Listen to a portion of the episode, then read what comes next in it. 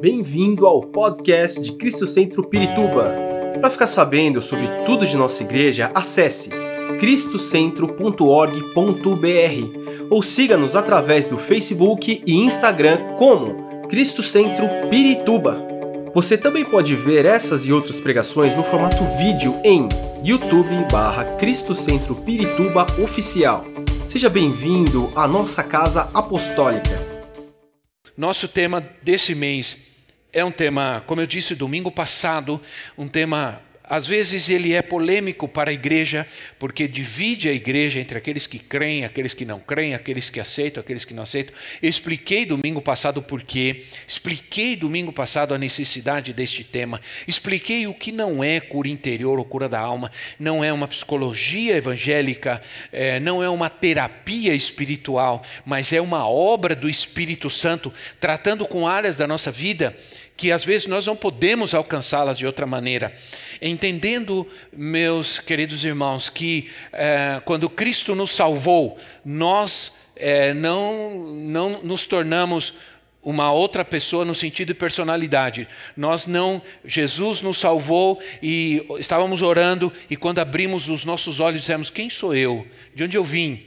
Quem é minha família? Né? Não, nós continuamos com o mesmo passado, com a mesma família, com as mesmas situações que, que vivemos e que nos afetaram e que muitas vezes continuam nos afetando. Seria lindo que fora assim, que uma vez que a pessoa se converte, tudo, tudo, tudo virou novo e a pessoa não tem mais nenhum problema na vida, nós não teríamos crentes problemáticos, crentes deprimidos, crentes mentirosos, crentes carnais, crentes com medo, crentes com complexo. Não é verdade? Mas não é assim e nós sabemos. Então, precisamos realmente dessa obra do Espírito Santo em nossa alma, já que nós somos seres tripartidos, isso é, nós temos três partes, assim como ah, assim como o nosso Deus também, porque fomos criados à imagem e à semelhança né, do Senhor. Portanto, ah, nós também somos três em um.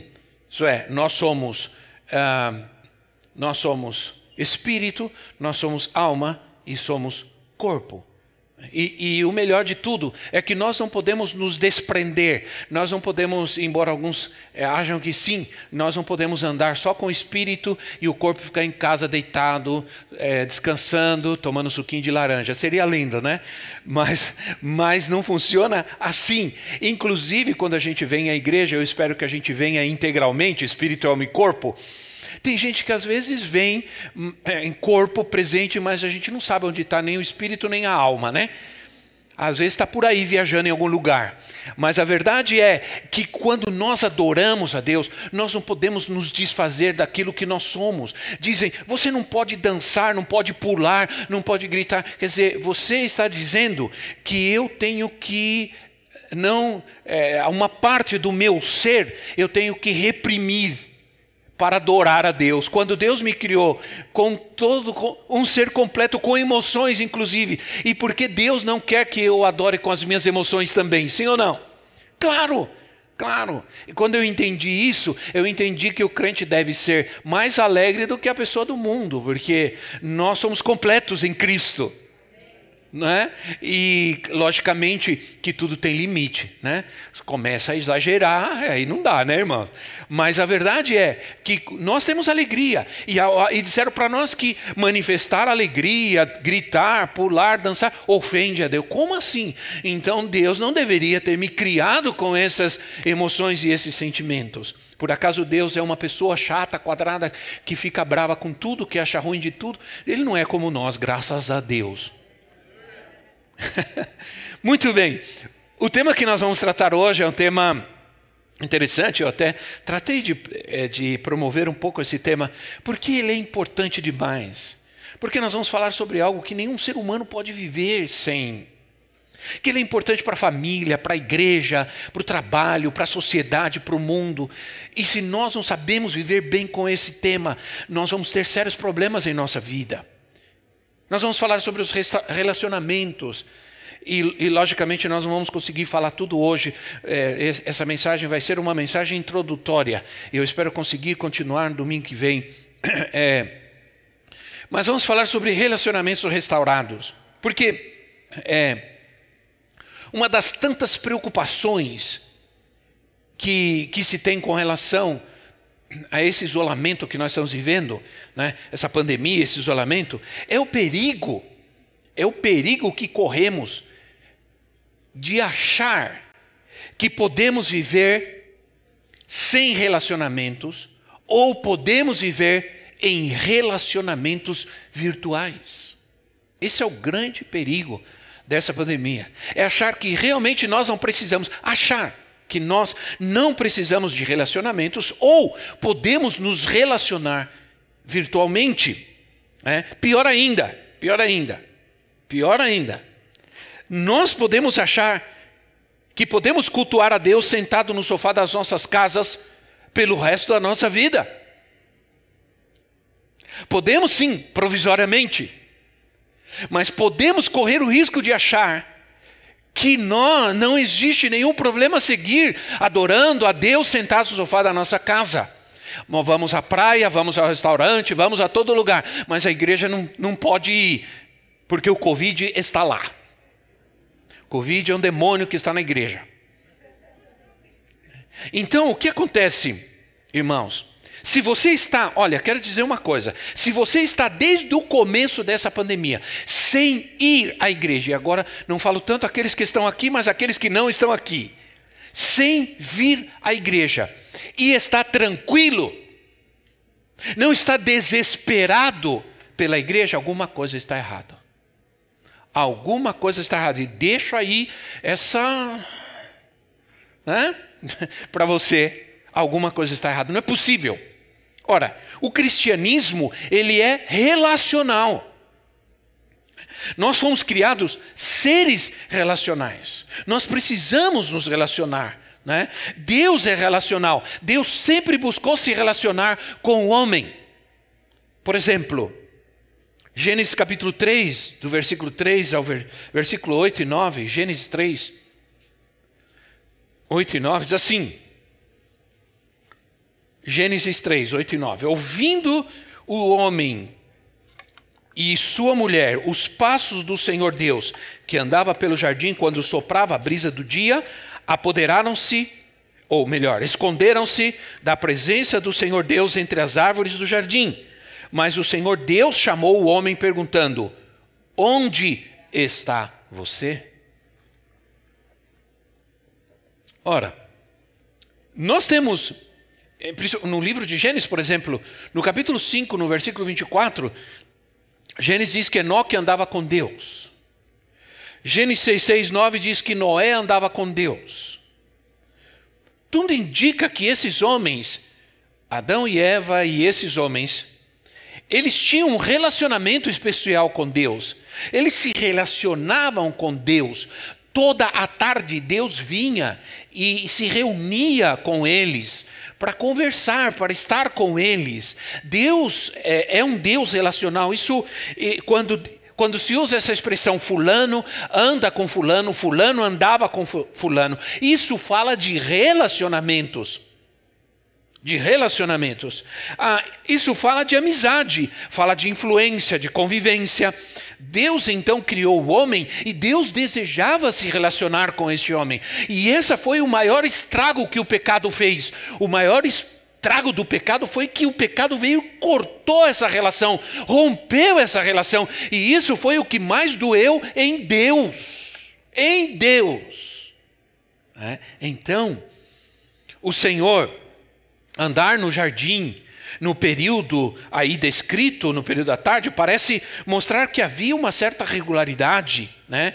E, e, quando Adão ouviu os passos, ele sabia que era a hora, que era o momento de se relacionar com Deus, de estar com Deus. Quando ele ouviu os passos que ele fez, ele se escondeu, ele se isolou. Ele se isolou. Né? Ah, tanto que o Senhor perguntou: onde você está? Ora, lógico, é, Deus sabia onde estava Adão? Claro que sabia, mas ainda assim ele perguntou: né? onde você está? Porque Deus sempre faz isso para que o homem enxergue sua própria situação, para que o homem veja a sua própria decisão. Onde você está? É como dizer assim: o que você está fazendo, meu filho? Qual é a sua? Né? Por que, que você se escondeu? Ora, nós temos essa tendência, que é uma tendência resultante do pecado em nossa vida. Ela chega a ser uma, desse, uma tendência demoníaca, que é a tendência de nos isolarmos, quando Deus nos criou seres totalmente relacionais. É, é, é como um animal ferido que se esconde e se isola.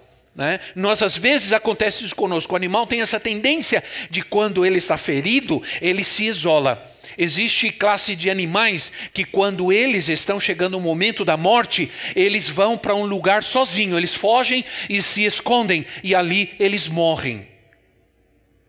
Mas nós não somos assim. Nós somos seres criados à imagem e semelhança de Deus. Deus criou o homem com um coração cheio de amor e com o desejo enorme de se relacionar com aquela criatura linda que foi criada à sua imagem e semelhança, que é você e que sou eu, principalmente. Obrigado. A única coisa da gente começar a passar dos 60, é as pessoas começar a dizer para a gente assim: ah, apóstolo, você era tão bonito. Outro dia, recentemente, alguém disse: Apóstolo, você era lindo. Eu falei: Obrigado. Quer dizer que agora não sou mais. Cada um é lindo ao seu tempo, eu não é? A gente é. A criança, quando nasce, ela é linda, qualquer criança. Principalmente para os pais. Não é verdade? Não existe criança feia para os pais. A criança é linda. A criança feia torna todo homem mentiroso, né? Que lindo, que mentira. Bom, a criança é linda no seu jeito, o adolescente é lindo do seu jeito, o jovem é lindo do seu jeito, e os velhinhos são lindos do seu jeito. Glória a Deus. Bom, mas infelizmente, é tudo que o inimigo quer. Quando a gente está sofrendo, quando a gente não está bem, tudo que o inimigo quer é que a gente se isole.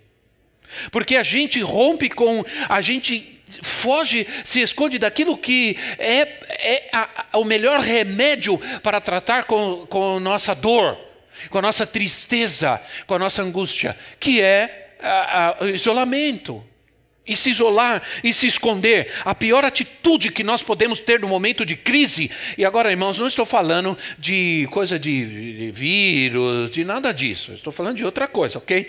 Não é um isolamento que a gente está ouvindo por aí, que é a palavra que a gente mais ouve, infelizmente. Estou falando de outro tipo de isolamento. É você fugir, se esconder emocionalmente das pessoas, de todos, principalmente de Deus, da igreja é? Às vezes o casal, dentro de casa, é, quando às vezes, é, e o homem, às vezes, ele é mais tendencioso a isso, quando não está bem, quando ele está com aquele, aqueles momentos difíceis, quando ele não está feliz, quando está triste, tá, ele se isola. Aí a esposa vem, o que, que você tem?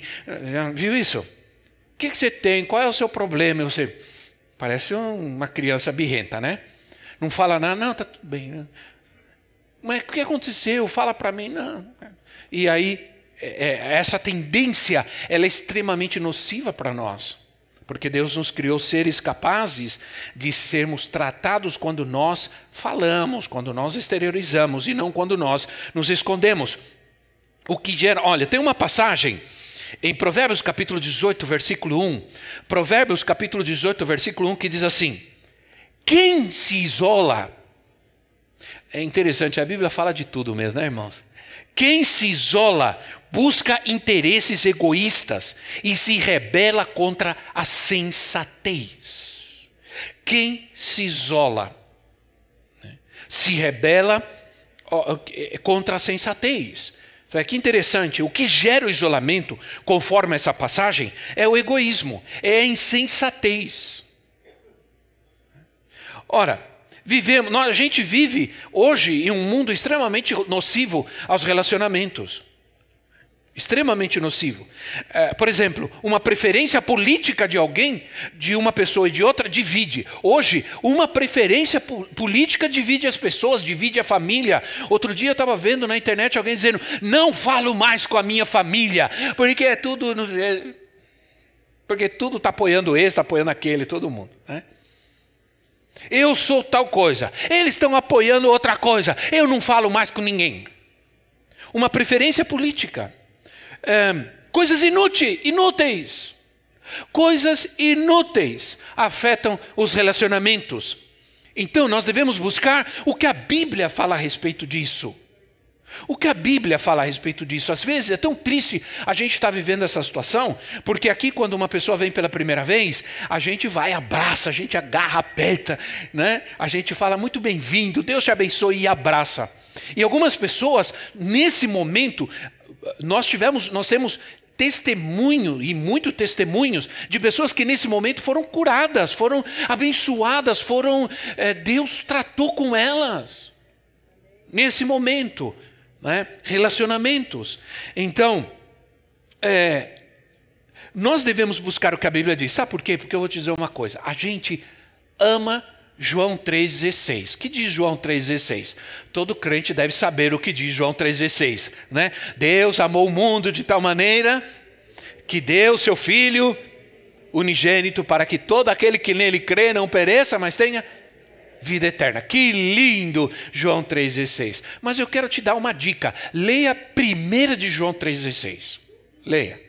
1 de João 3,16. Leia o que diz lá.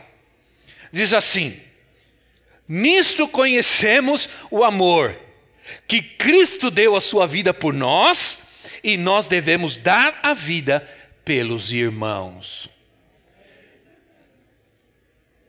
Muita gente ama João 3,16. Quantos amam João 3,16 também? Né? Então, ora, eu vou te dar outro exemplo. Atos capítulo Atos capítulo 2, versículo 4. Atos 2, 4. Que lindo, olha. Todos ficaram cheios do Espírito Santo e começaram a falar noutras línguas conforme o Espírito os capacitava. Lindo, né? Lindo. Olha que coisa maravilhosa. Pentecostes veio o Espírito Santo. Agora, quantos acham que nós deveríamos amar e viver Atos 2,42? né? 2,4, 2,42. Só põe um 2 aí no final. Né? Aí diz assim: eles se dedicavam ao ensino dos apóstolos e à comunhão e às relações, relacionamentos, ao partir do pão e às orações. Ora, se dedicavam aqui no social, as orações, mas também se dedicavam aos relacionamentos que eles tinham em Cristo. Se relacionavam, eles tinham comunhão entre eles. Ele, e eles se dedicavam a isso, eles da, gastavam tempo, energia para tratar com esses relacionamentos que eles tinham em Cristo. Em tudo na vida, tudo. Os relacionamentos são importantes trabalho, família, escola, igreja, vizinhança, e em cada uma dessas áreas, né, um, um relacionamento quando se rompe, quando se rompe, é, é, é pode gerar sérios problemas, tristezas, frustrações, depressões e etc. Ora, nós vamos entender uma coisa: Deus se relaciona consigo mesmo. Para Deus é importante o relacionamento, as decisões. É, olha, olha, Gênesis capítulo 1, no versículo 26, é quando Deus decidiu criar o homem, Deus não, não, não tomou essa decisão sozinho.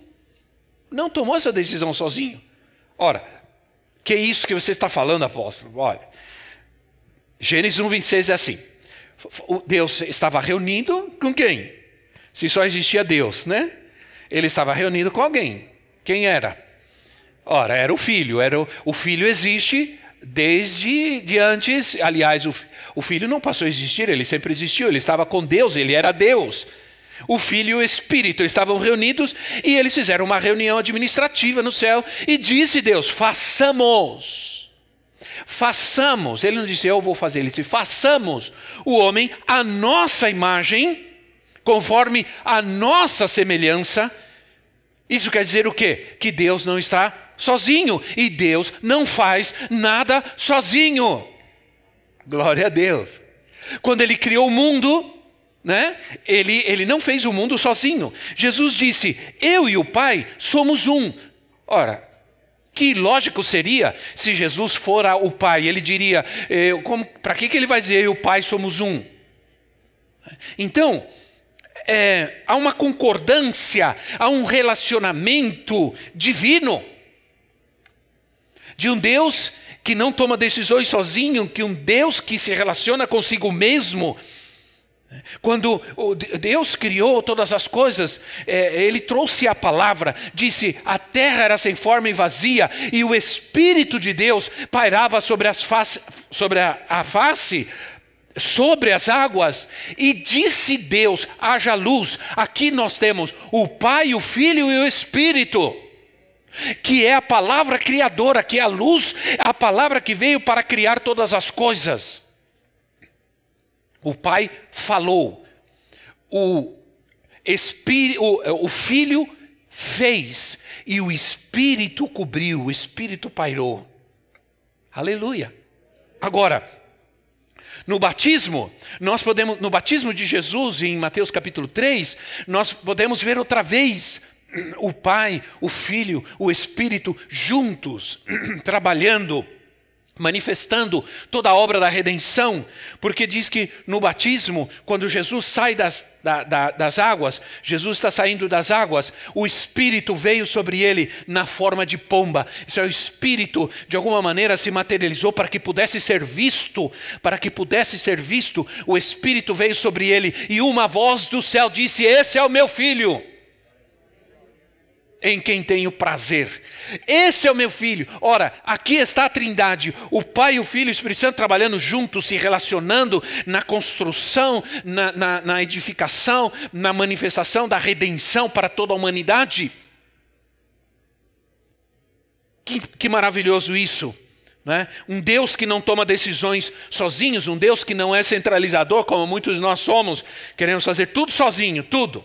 Né? Mas é, é interessante isso, eu gosto disso. Deus se relaciona consigo mesmo, mas Deus se relaciona conosco também.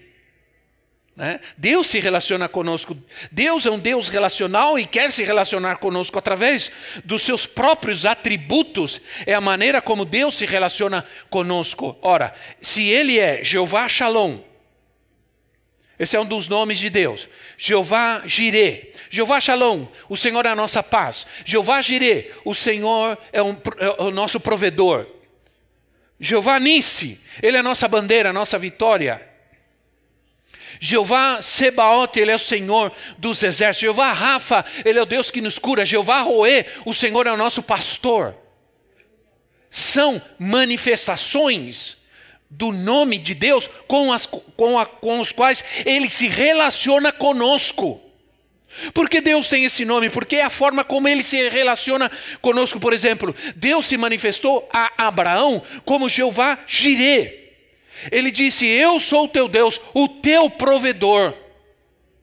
É como Deus se manifestou com Abraão, Deus se manifestou com Davi como Jeová Sebaote, o Senhor dos exércitos. Davi se tornou um guerreiro porque o Jeová Sebaote estava com ele. O Senhor se manifesta na vida de muitos como Jeová Jireh, como aquele que provê, mas também se manifesta como Jeová Shalom no meio da tribulação. O Senhor está comigo e nesse momento que ele se relaciona comigo, ele se relaciona como Jeová Shalom, ele me dá a sua paz. Quando nós vivemos em Guatemala, durante os anos que nós vivemos em Guatemala, Deus se relacionou muito comigo e com a profetisa. E Deus se relacionou como Jeová Jireh. Nunca, nunca experimentamos tanto a Deus como Jeová Jireh, como nessa, como nessa, nesse momento em que nós até hoje nós experimentamos, mas naquela época foi muito mais é, foi muito mais real como ele se manifestou conosco, como ele se relacionou nesse tempo em que nós estávamos na obra missionária. Ele se relacionou conosco como um Deus que provê, provê, provê, provê. Como maravilhoso saber que no momento da enfermidade, da dor, se estamos na cama, nós temos um Jeová Rafa, que, que está conosco naquele momento, que está do nosso lado naquele momento cuidando de nós. Então, é, em cada manifestação, nós vemos como Deus supre uma das nossas necessidades. Mas uma das nossas necessidades básicas, básica, básicas, é da presença de Deus. Da presença de Deus. Onde, aí você, se as pessoas às vezes podem perguntar, onde Deus está? Onde Deus está? Tem muita gente perguntando e tem muita gente procurando, sabia? Onde Deus está?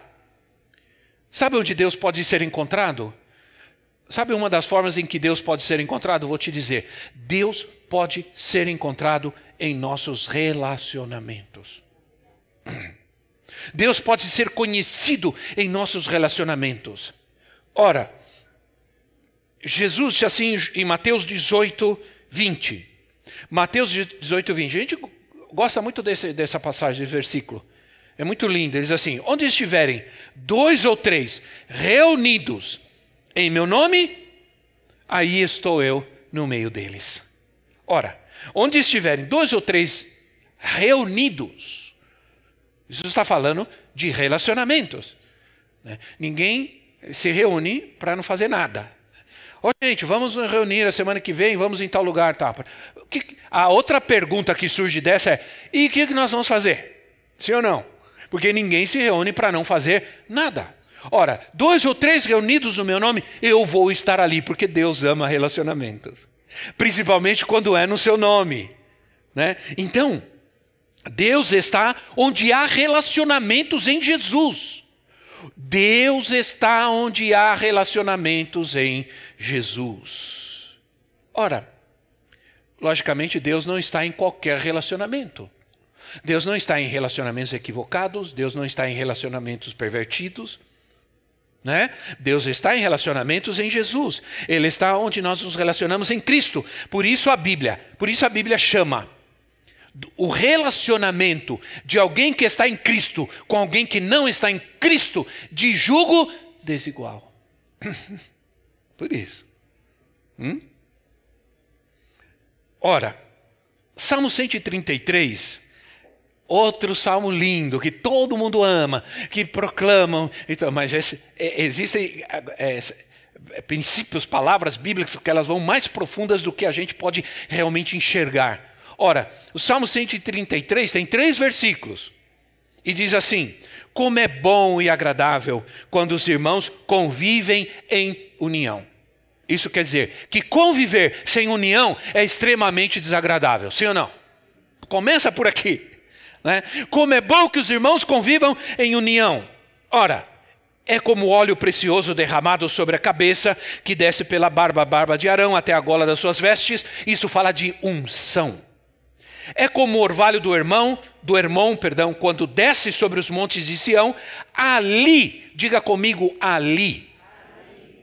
Quando vocês ouviram há dois domingos, domingo que eu falei sobre o ali de Deus, né? Ali é um lugar onde Deus, ora, ali o Senhor concede a bênção da vida para sempre. Ali onde? Faça essa pergunta. Ali Onde? No lugar onde há relação em Cristo, onde há relação entre os irmãos, onde eles convivem, ali o Senhor derrama a sua unção, ali o Senhor derrama a vida para sempre. Por isso a igreja é tão importante, amém, irmãos? Glória a Deus, porque a igreja é um ali de Deus. Quando a gente se reúne, os irmãos se reúnem na presença de Cristo, em Cristo, e se reúnem nesse momento, ele determina a bênção dele nesse lugar, aleluia. Por isso a igreja é tão importante. Outra vez nós encontramos essa palavra, ali, ali como um lugar de Deus. Quando Deus disse a Elias: Elias, sai dessa caverna, vai para Sarepta de Edom, ali eu vou te sustentar. O que, que você está. Primeiro Deus chega e diz: O que você está fazendo aqui? Eu tenho um ali para você, eu tenho um lugar de sustento para você. O que, que você está fazendo aqui? Vai para lá, porque eu lá, lá eu vou te sustentar. E, e Deus, Deus, irmãos, ah, Deus. Deus é Deus, né? Porque Deus, Elias saiu e falou: oh, meu Deus, eu vou chegar lá, vou encontrar um McDonald's lá, e Deus vai me sustentar com o McDonald's, né? Chega lá e encontra uma viúva que só tinha um pouquinho de farinha e um pouquinho de azeite. Só. Certamente Elias disse, mas Senhor, o Senhor não falou que, que eu ia para lá, que o senhor, ia, o senhor ia me sustentar? Né? Quando nós chegamos em Guatemala, né? chegamos com as nossas quatro malas e chegamos no lugar onde a gente ia ficar, era só um quarto. Nós olhamos a cama, aquela cama eu acho que Guatemala inteira, alguém em algum momento já tinha urinado naquele colchão. Né? Aí o guarda-roupa ele estava torto assim, ó. Aí a gente colocou bastante roupa desse lado para ele voltar. Né? Era só o que nós tínhamos. Foram. Deus falou que ia mandar a gente para lá, que ia sustentar a gente. Quando nós chegamos, a nossa primeiro, o nosso primeiro jantar foi um ovo cozido, um pouquinho de feijão preto, uma coisa branca, que depois a gente descobriu que era um tipo de, de creme, e uma banana frita. E foi esse o nosso jantar durante muito tempo. Né? Então, no ali de Deus, irmãos, o lugar que Deus nos sustenta, não é o McDonald's, não é não. Não é o o que? Johnny Rockets, não é não é o aquele da não é aquele da carne lá. Eu disse, bom, tudo bem, deixa para lá. Senão daqui a pouco todo mundo vai querer sair daqui para algum lugar desse aí, né? Então, Jesus, Jesus não disse que em um quando há um em seu nome, estabelece um relacionamento perfeito com Deus. Não. Deus é um Deus de relacionamentos. Por isso ele manda que busquemos relacionamentos com outros irmãos. Alguns dizem, eu e de, eu resolvo com Deus. Sou eu e Deus. Eu, eu quero dizer uma coisa, irmãos, que às vezes Deus resolve as coisas na nossa vida através de outro. Viu? Deus vai usar alguém, como ele sempre fez, para te ajudar né, para te ajudar. Então, ah, alguns dizem, eu resolvo com Deus, eu, eu, eu resolvo com Deus do meu jeito, não preciso da igreja nem do pastor. Deus me entende. Tudo isso é verdade, mas não é toda a verdade. Onde há pessoas que se reúnem no nome dele, ele está ali, e ali ele envia a bênção, e ali ele envia a unção a unção. Por isso eu preciso muitas vezes de alguém que me ajude, que alguém que esteja comigo, se relacionando comigo em Cristo, para que ali, para que nesse momento a bênção de Deus venha, a unção de Deus venha para tratar comigo. Então, irmãos, pode ser que muitas vezes essa pessoa tão difícil que Deus colocou do meu lado, Deus colocou para que eu possa ajudá-la, mas também colocou para que ela, para que ele trate comigo para que Ele trate comigo. Às vezes, a gente, às vezes a gente não quer se relacionar com alguém que não, não, não, não vai, que não dá, eh, não dá certo, não, não, não, não, né, não, não gosto do jeito, não gosto disso, não gosto daquilo, eu não gosto do jeito que ele me olha, oh, meu Deus. Quantas vezes, quantas vocês já tiveram a experiência de julgar alguém à primeira vista assim, ou quando você viu umas duas, três vezes, você fala, ah, essa pessoa hum, é, não dá. Né?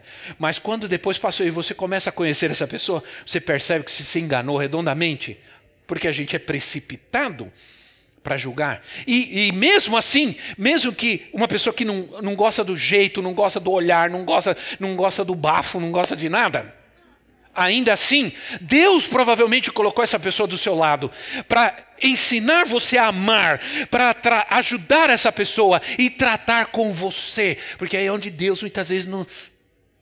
Ai, meu filho, Lembra o que Jesus disse? O exemplo que eu disse, que eu dei domingo. Jesus disse mais ou menos assim: você vê na rua, você está no carro e vê na rua aquele, aquela pessoa que, que, que, você odeia, que você que te feriu, que te ofendeu, que te fez isso, fez aquilo. Você na sua mente diz: eu vou passar por cima dela agora, vou esmagar ela.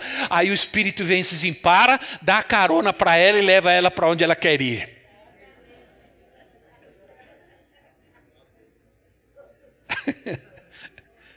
Não é o que disse Jesus? Foi o que Jesus. Você sabe qual é o melhor remédio para você tratar com um relacionamento rompido? A oração. Começa a orar por essa irmã experiência própria. Ah, eu já orei muito. Apóstolo, fulano está falando de você, está Começa a orar por ele. Mas não é orar assim, dizer, Senhor, quebra ele, arrebenta ele. Não, não é. Não é, não, não é esse tipo de oração, irmão, por favor, né? Senhor, mata ele, joga ele no abismo, não. Senhor, trata, Senhor, abençoa, Senhor, fala, Senhor, visita, Senhor, toca. É assim, irmão, funciona. funciona. Entende? Então, ora, é tão interessante porque isso é verdade. É uma verdade eterna, onde há pessoas que se reúnem no seu nome, Ele está ali. Deus se manifesta em nossos relacionamentos. Agora, ó, presta atenção: Deus se manifesta em nossos relacionamentos. Aí, Jesus, em João 17, 20 e 23, João 17, 20 e 23, que bom que deixaram bastante tempo para mim, mas estão cansados? Amém. Ora, João 17, 20 a 23, assim: Jesus ora e diz assim: Minha oração não é apenas por eles, ele se refere aos seus discípulos. Rogo também por todos aqueles que crerão em mim, por meio da mensagem deles, para que todos sejam um, para que se relacionem. Né? Que sejam um, Pai, como tu, é, tu estás em mim e eu em ti, como eu me relaciono contigo, que eles se relacionem.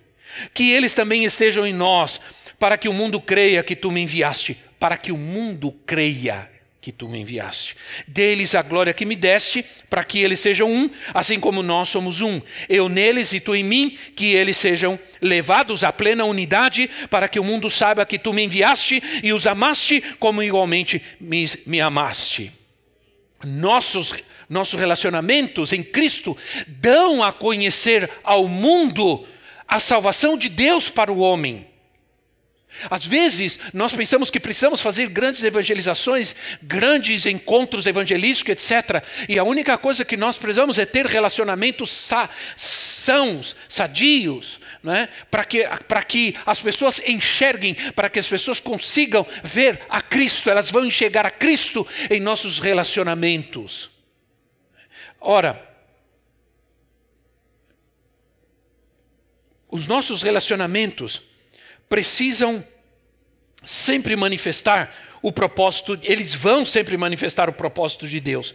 Devemos viver nossos relacionamentos entregando as nossas vidas. O primeiro de João 3,16 disse que devemos dar a nossa vida pelos nossos irmãos. Não é no sentido literal, logicamente, mas é no sentido de, de, de renunciar, é, de re, renunciar direitos e poder estar perto das pessoas, dar a vida por elas, é exatamente estar perto de alguém que a gente não gostaria de estar. Né? Mas estamos, porque nós nesse momento estamos nós, dando a nossa vida por esse relacionamento. É isso que a Bíblia nos diz e isso incomoda muita gente, infelizmente. Né? Os nossos relacionamentos constru construtivos com as pessoas devem ser construtivos, porque nós sempre estamos trabalhando, sempre trabalhando para que esses relacionamentos não se rompam, para que eles caminhem bem, porque eles serão verdadeiros testemunhos para o mundo. Nós nunca vamos poder manifestar a Cristo em nossas vidas plenamente se nós temos relacionamentos rompidos, se nós carregamos essa carga, esse peso. Ora, eu gosto de Jó é, Jó é um grande exemplo para nós de muitas coisas, né? mas Jó diz um, algo ali em, em Jó 29, 4, Jó capítulo 29, versículo 4. Jó está manifestando, e Jó capítulo 29 é interessante, leiam depois Jó capítulo 29. Jó começa a falar de várias coisas que ele vivia, que ele fazia, que ele tinha e que depois ele foi perdendo a partir do momento que aconteceu tudo o que aconteceu com ele, ele foi perdendo. Mas no versículo 4 ele diz assim: Como tenho saudade dos dias do meu vigor, porque ele estava doente, quando a amizade de Deus abençoava a minha casa. A amizade de quem? De Deus abençoava a minha casa. Isso é, Jó está falando de um tipo de relacionamento na sua casa, onde Deus estava junto, e isso gerava uma amizade entre a sua família e Deus. Isso quer dizer que os, os grandes conflitos familiares às vezes têm que ver com a falta de Deus? Indubitavelmente. Sim ou não? Está faltando a amizade de Deus ali, não a amizade nossa, porque a nossa amizade é condicional, ela se fere, ela se machuca, ela se ofende, ela se entristece, mas a amizade de Deus ela é perfeita. A amizade de Deus abençoava a minha casa. Ter amizade com Deus, se relacionar com Deus, abençoava a minha casa. Meus filhos, eu tenho certeza que meus filhos aprenderam a orar, não somente porque a gente diz, tem que orar, tem que orar, porque eles aprenderam a orar vendo-nos orar. O meu filho o André, ele, quando eu tinha dois anos, eu ia, ele sempre estava atrás de mim dentro de casa. Né? Sempre atrás de mim dentro de casa, para lá e para cá, para lá e para cá. Tudo que eu ia fazer, ele estava junto. Eu, eu, ia ao banheiro, ele batia, ficava na porta. Pai, terminou, pai? Né? É quando eu ia pregar, às vezes eu tinha que tirar ele, ele agarrava comigo, ela tinha que pegar ele, arrancar ele e levar ele para fora, que ele ficava berrando, porque ele queria ficar agarrado comigo. Quando eu ia orar, eu, como eu não podia me, me livrar dele de jeito nenhum, quando eu ia orar, ele, ia, ele se ajoelhava do meu lado né, e ficava ali. Só que aí doía o joelho dele, ele subia na cama e deitava assim de frente para mim. E eu ficava orando ali e ele ficava ali deitado olhando para mim. E às vezes ele dormia desse jeito, né? Muitas vezes. Então eles aprenderam muitas vezes, ainda hoje, às vezes meus filhos entram e, em é, nosso quarto e às vezes nos pegam orando, ou ajoelhados e tudo. Então, isso é parte do que Jó está falando. A amizade de Deus abençoava a minha casa. Não basta ficar vendo, ensinando os seus filhos, falando com eles, obrigando eles a orar, a, ler a Bíblia e tudo mais, se eles não vê você fazendo isso. Eles precisam ver que você é alguém que tem amizade com Deus. E que a amizade de Deus, essa amizade com Deus vai abençoar a tua casa, a tua família. Aleluia. Ora, nós, por que, que nós precisamos, por que, que sempre temos tantos problemas com relacionamentos e tudo. Porque, vou dizer uma coisa: nós nascemos egoístas, nós crescemos egoístas, nós temos muitos problemas por causa do, do egoísmo e nos tornamos, às vezes, egoístas por causa dos problemas e nos casamos egoístas. O grande problema dentro do casamento é esse quando eu fazia, eu fazia muito casamento, né? Por isso que me chamavam de Santo Antônio, meu sobrenome é Antônio, né? Eu fazia muito casamento. Então eu sempre dizia assim: você não está casando para ser feliz. Isso é egoísmo. Ah, não, eu estou me casando para ser feliz. Não. Uma vez eu encontrei um homem que dizia assim: Eu preciso me casar, eu preciso de uma esposa que cuida da minha roupa, faça minha comida. Nos dias de hoje isso está mais difícil. Porque na minha casa eu sou responsável pela cozinha. E às vezes não tem pouca louça para lavar, não. Às vezes eu olho assim e começo a orar. Já pensei várias vezes em comprar uma máquina de lavar louça. Mais do que nunca. Estou orando, irmãos, estou orando. Né? Mas eu disse para esse não, senhor.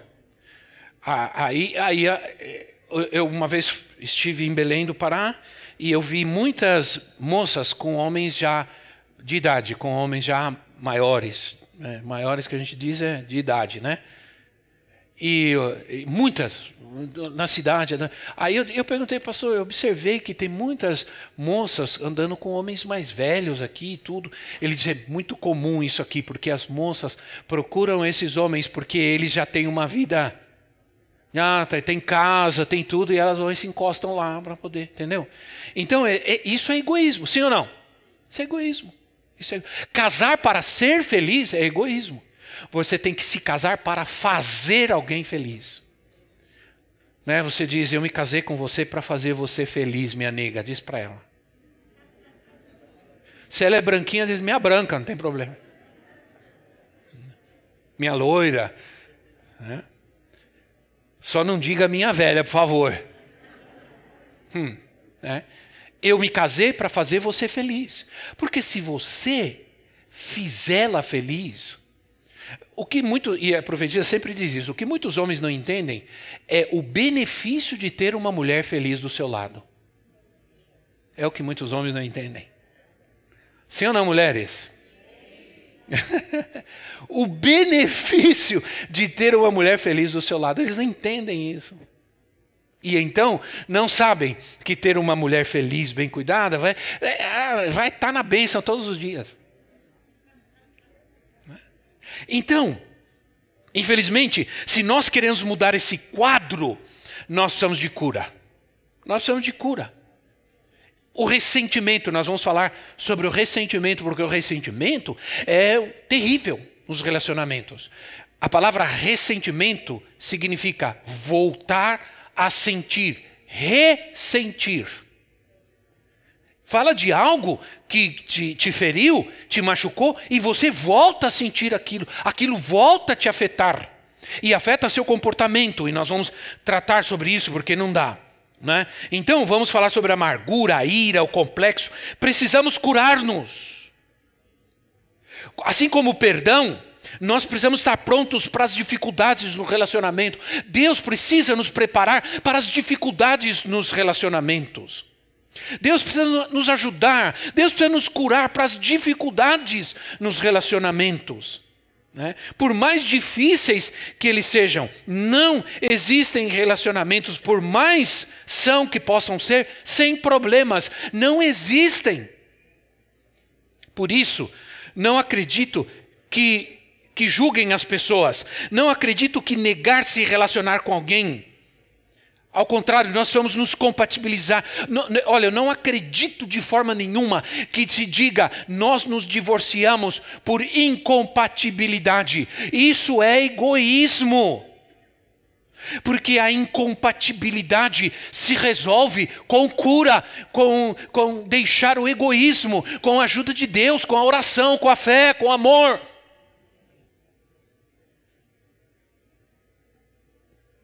Então,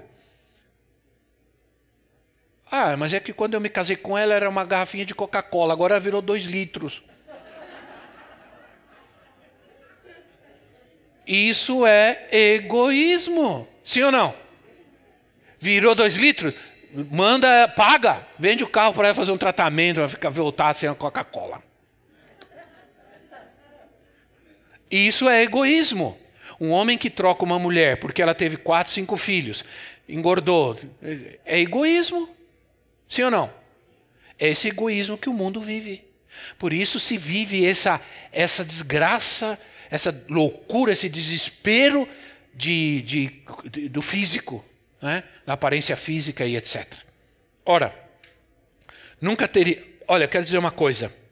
Se fosse assim, se Jesus pensasse como nós, ele nunca teria escolhido Judas para ser seu discípulo. Se Jesus pensasse como nós, nunca teria escolhido a Pedro para ser seu discípulo. Pedro perturbou a paciência de Jesus. Ele se metia, ele era, era, era terrível, Pedro. Judas roubando e Pedro perturbando. Porque diz a Bíblia que Judas roubava, tirava da bolsa, sim ou não? Do ministério de Jesus. Pedro, isso é mais antigo do que a gente pensa, irmãos.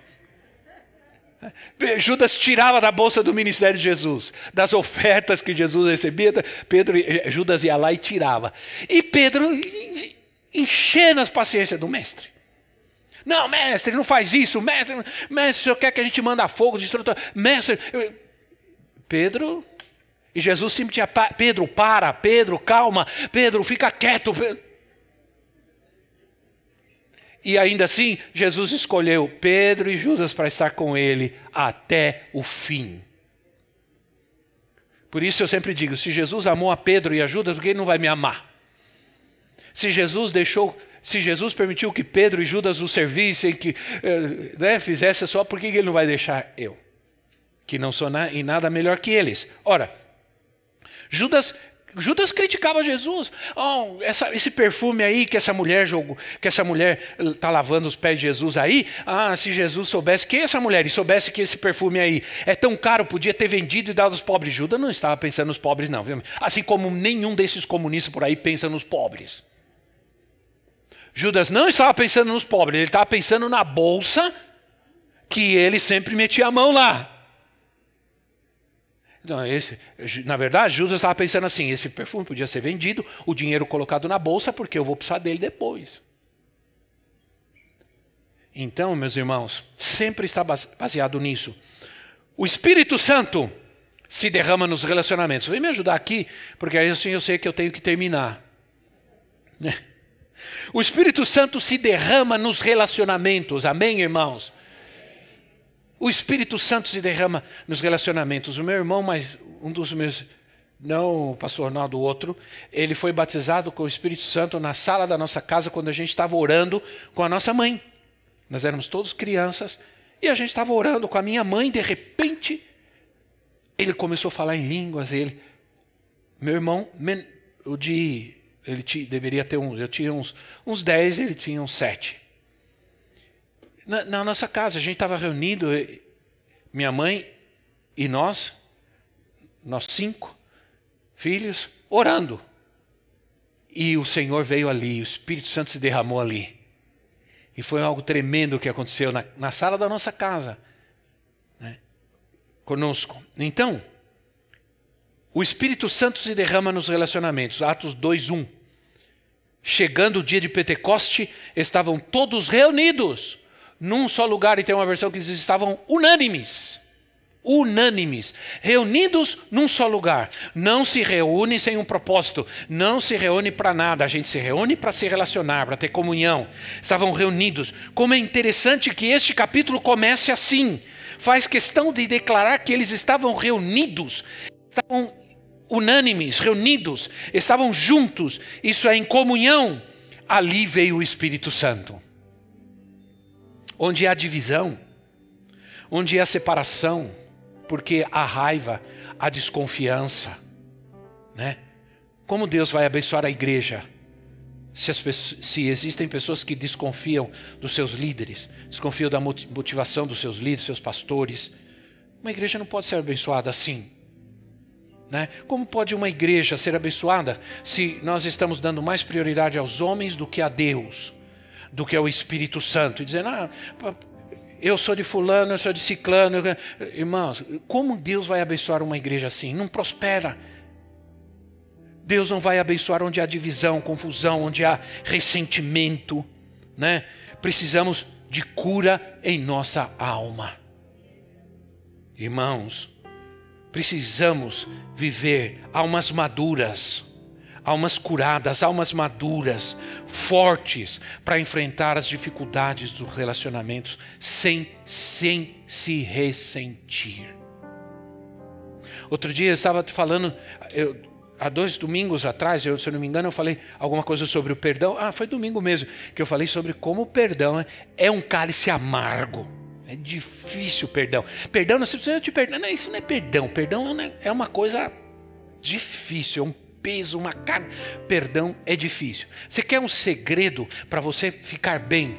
É perdoar no momento em que você foi ofendido.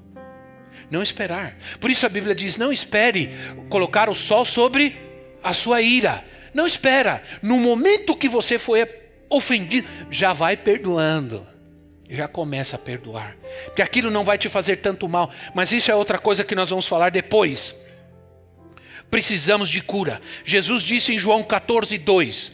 João 14, 2, outra vez, olha que texto.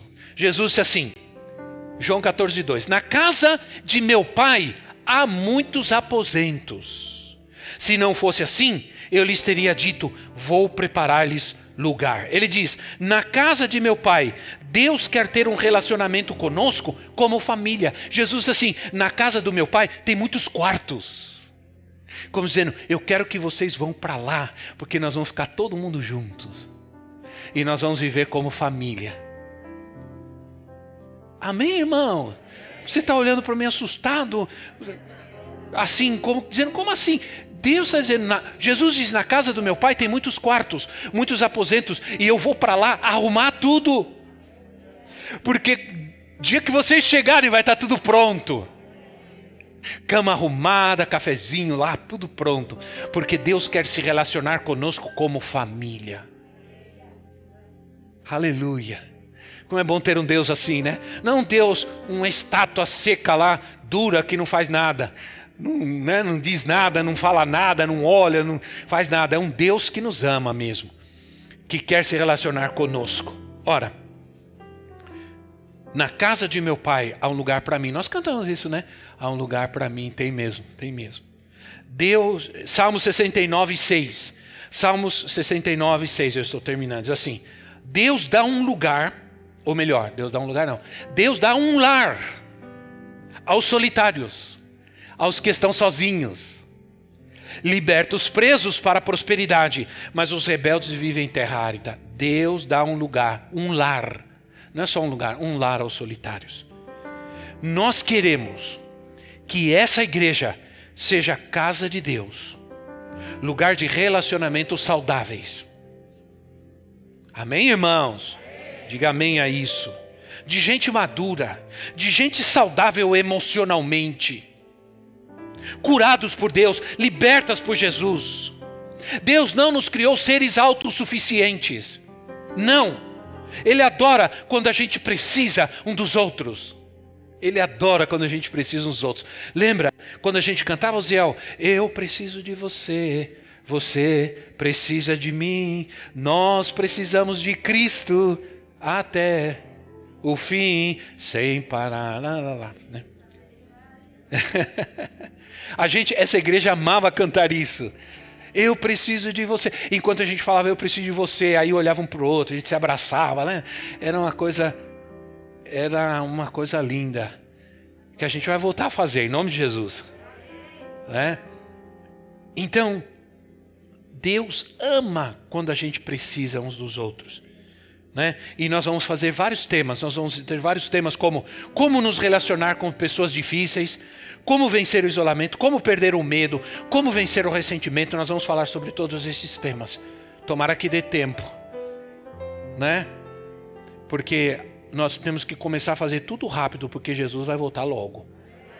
Esperamos que esta mensagem tenha te inspirado e sido uma resposta de Deus para sua vida. Quer saber mais sobre Cristo Centro Pirituba? Siga-nos nas redes sociais no Facebook, Instagram e YouTube, ou visite nosso site em cristocentro.org.br.